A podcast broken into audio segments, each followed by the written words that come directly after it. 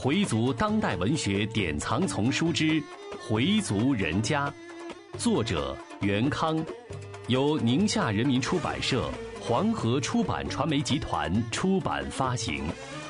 演播：Fatima。第七十五集，再见王小莹。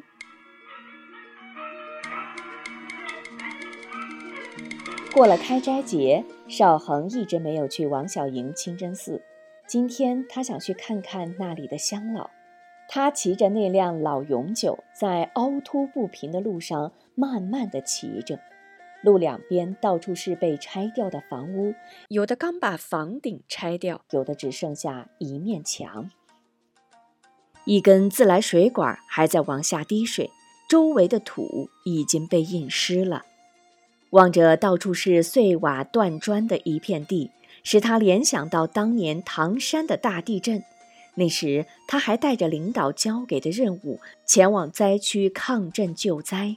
与当年不同的是，这里没有腐臭难闻的气味儿。越往前骑，道路越不好走，两旁都是瓦砾，中间只有一条小窄道。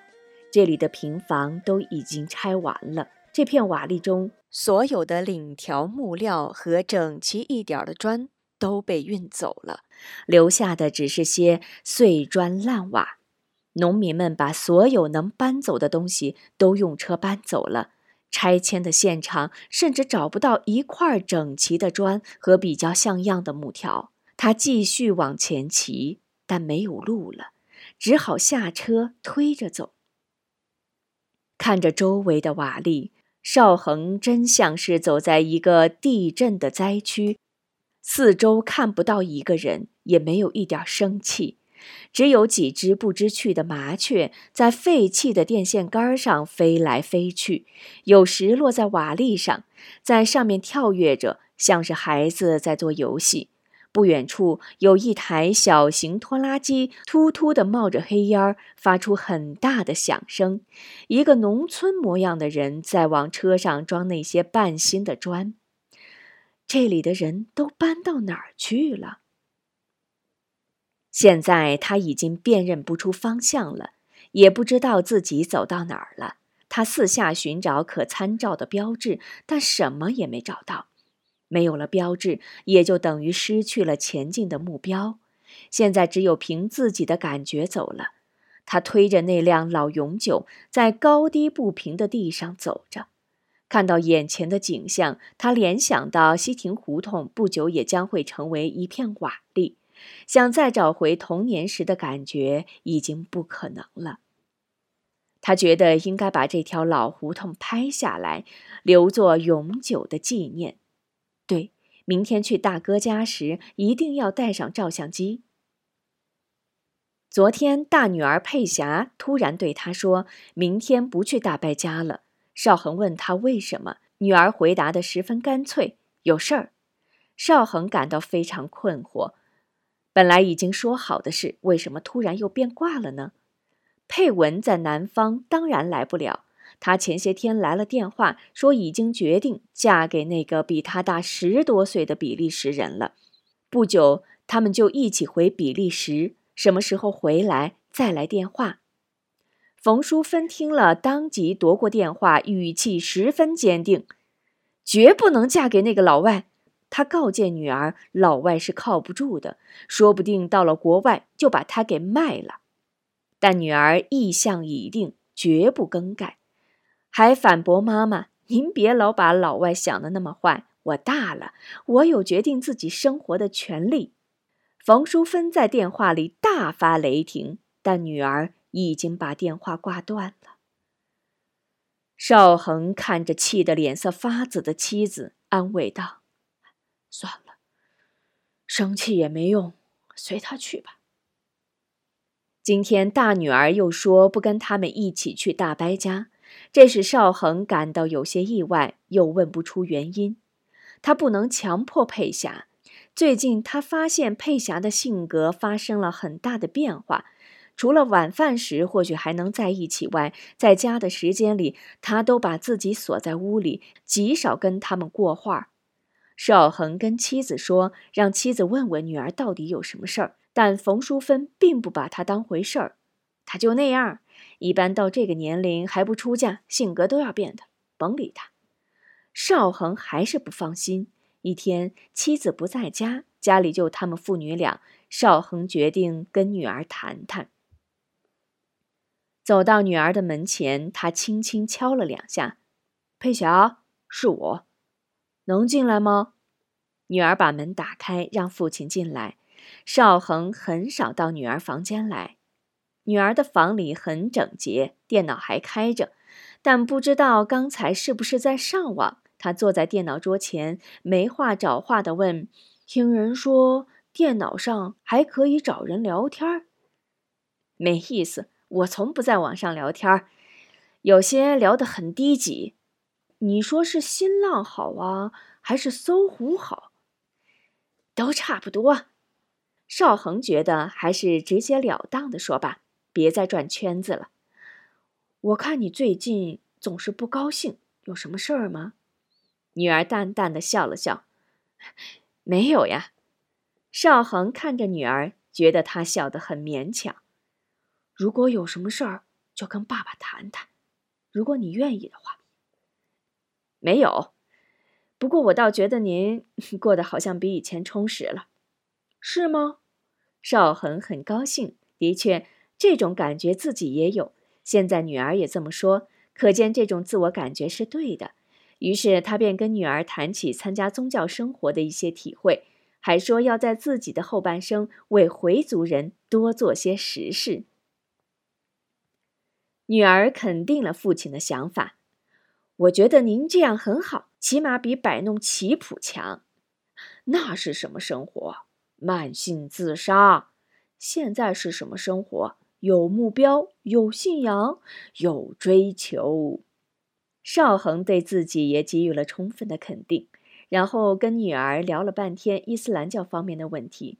女儿认真的听着，不打断父亲，也不表现出任何不耐烦。邵恒说：“你看你三伯为什么会变成这样？他的脑子里全是铜锈，钱。”什么都不认，就认钱，结果怎么样？人应该有信仰，没有信仰啊，就等于没有了精神支柱，没有了脊梁，还怎么直立呀？我不反对挣钱，有了钱应该用到正道上。伊斯兰教讲念、礼、斋、课、朝，课是什么？就是交纳天课，就是要你除去正常生活用度外。把多余出的钱财分给穷人。女儿依然认真的听着，没有打断父亲的意思。但邵恒觉得，怎么尽自己说了，应该让女儿说说呀。于是把话题一转：“别净听我一个人说了，该听听你的了。我有什么好说的？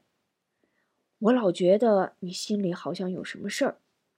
您是不是有点神经过敏呀？你是我女儿。”我相信自己的直觉。佩霞低下了头，不再说话。沉默了半天，邵恒说：“假如不想跟我说的话，你有好朋友，也可以跟朋友一起聊一聊。总之啊，我不希望你总是这样郁郁寡欢。佩文不在我们身边，唯一惦记的就是你了。”邵恒说的最后，声音压得很低，几乎连自己都听不到。佩霞仍然没有说话，但眼睛已经潮湿了。她感谢爸爸，她爱爸爸，但很多事是无法跟爸爸说的，她只好以沉默来应对。这次谈话就这样结束了。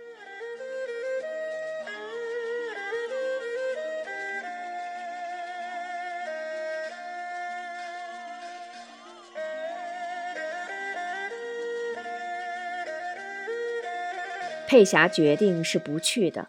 佩文现在说不定已经去了比利时，明天只有他和妻子去大哥家。原来他还想他们在老屋前照张相，佩霞不去就又少一个。现在冯淑芬比以前更忙了，景山那里他由每周两次增加到了三次，有时中午都不回来。害得邵恒只好自己做饭。妻子似乎在朝着一个社会活动家的方向努力，只要他一到家，找他的电话就不断打来。请问冯指导在家吗？冯老师在吗？请问冯教练在吗？有一次，他问冯淑芬：“请问您老现在有多少个头衔呢？”冯淑芬不屑一顾的：“ 管那么多干嘛？不怕长白头发呀？”邵恒现在也学得狡黠了，不怕，全白了更有风度。冯淑芬看了他一眼，都成个干巴老头了，还风度呢。在跟佩霞谈过话后，他跟妻子谈起女儿的事。冯淑芬一边认真地涂着唇膏，一边心不在焉地说：“这孩子就那样，不爱说话，也不是一天两天了。你呀，尽操这没影儿的心。”让我管，管得了吗？他们谁听我的？现在一个人一个活法，我们把自己管好就行了，其他的事儿少操心，操心也没用。从此，邵恒再也不跟他提女儿的事儿了。现在，米少恒像走进了一个迷魂阵，四下旷野荒郊，一片废墟。不久前，这里的小霞发屋还亮着日光灯，里面还有洗头的。现在发屋不见了，他还记得发屋旁边的，他还记得发屋旁边的房顶上还搭着一个鸽子窝。现在连房子都没有了，鸽子自然也都随主人迁到别处去了。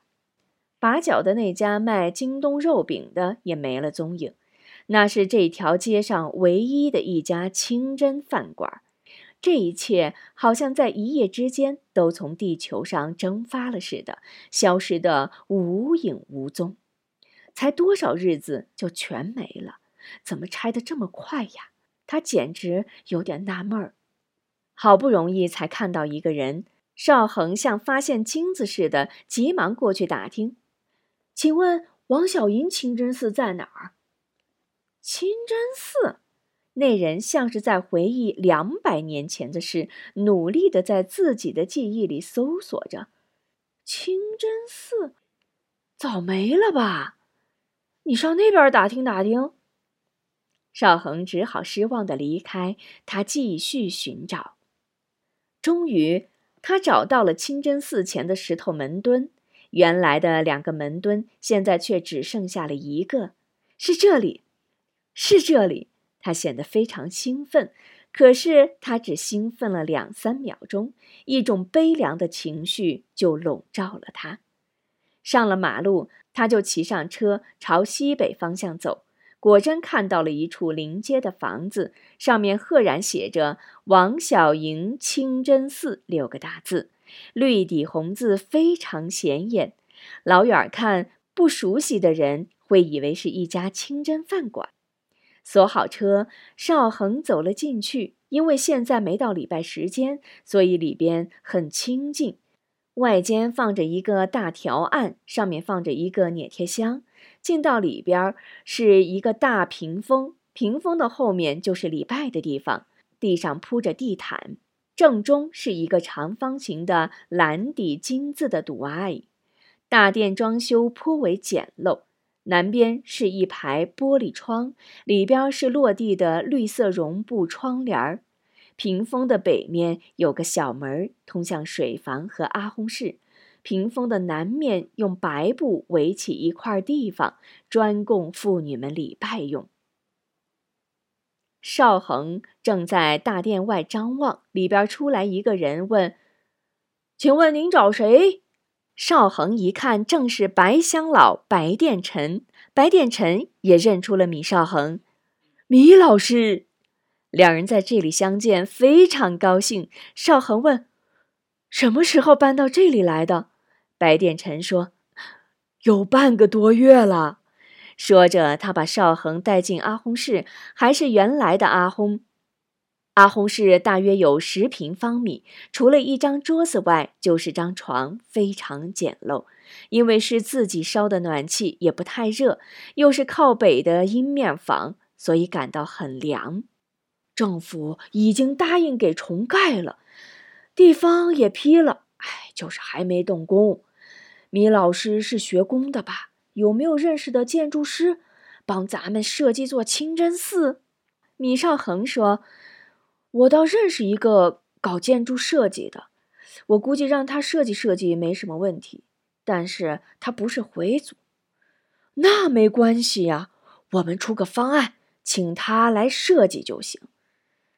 要设计成中国式样还是阿拉伯式样啊？我想还是阿拉伯式样的比较好些吧，这样的设计也不会太难。”要是设计成古建筑样式的，木料用的相当多，还要油漆彩画，很费工。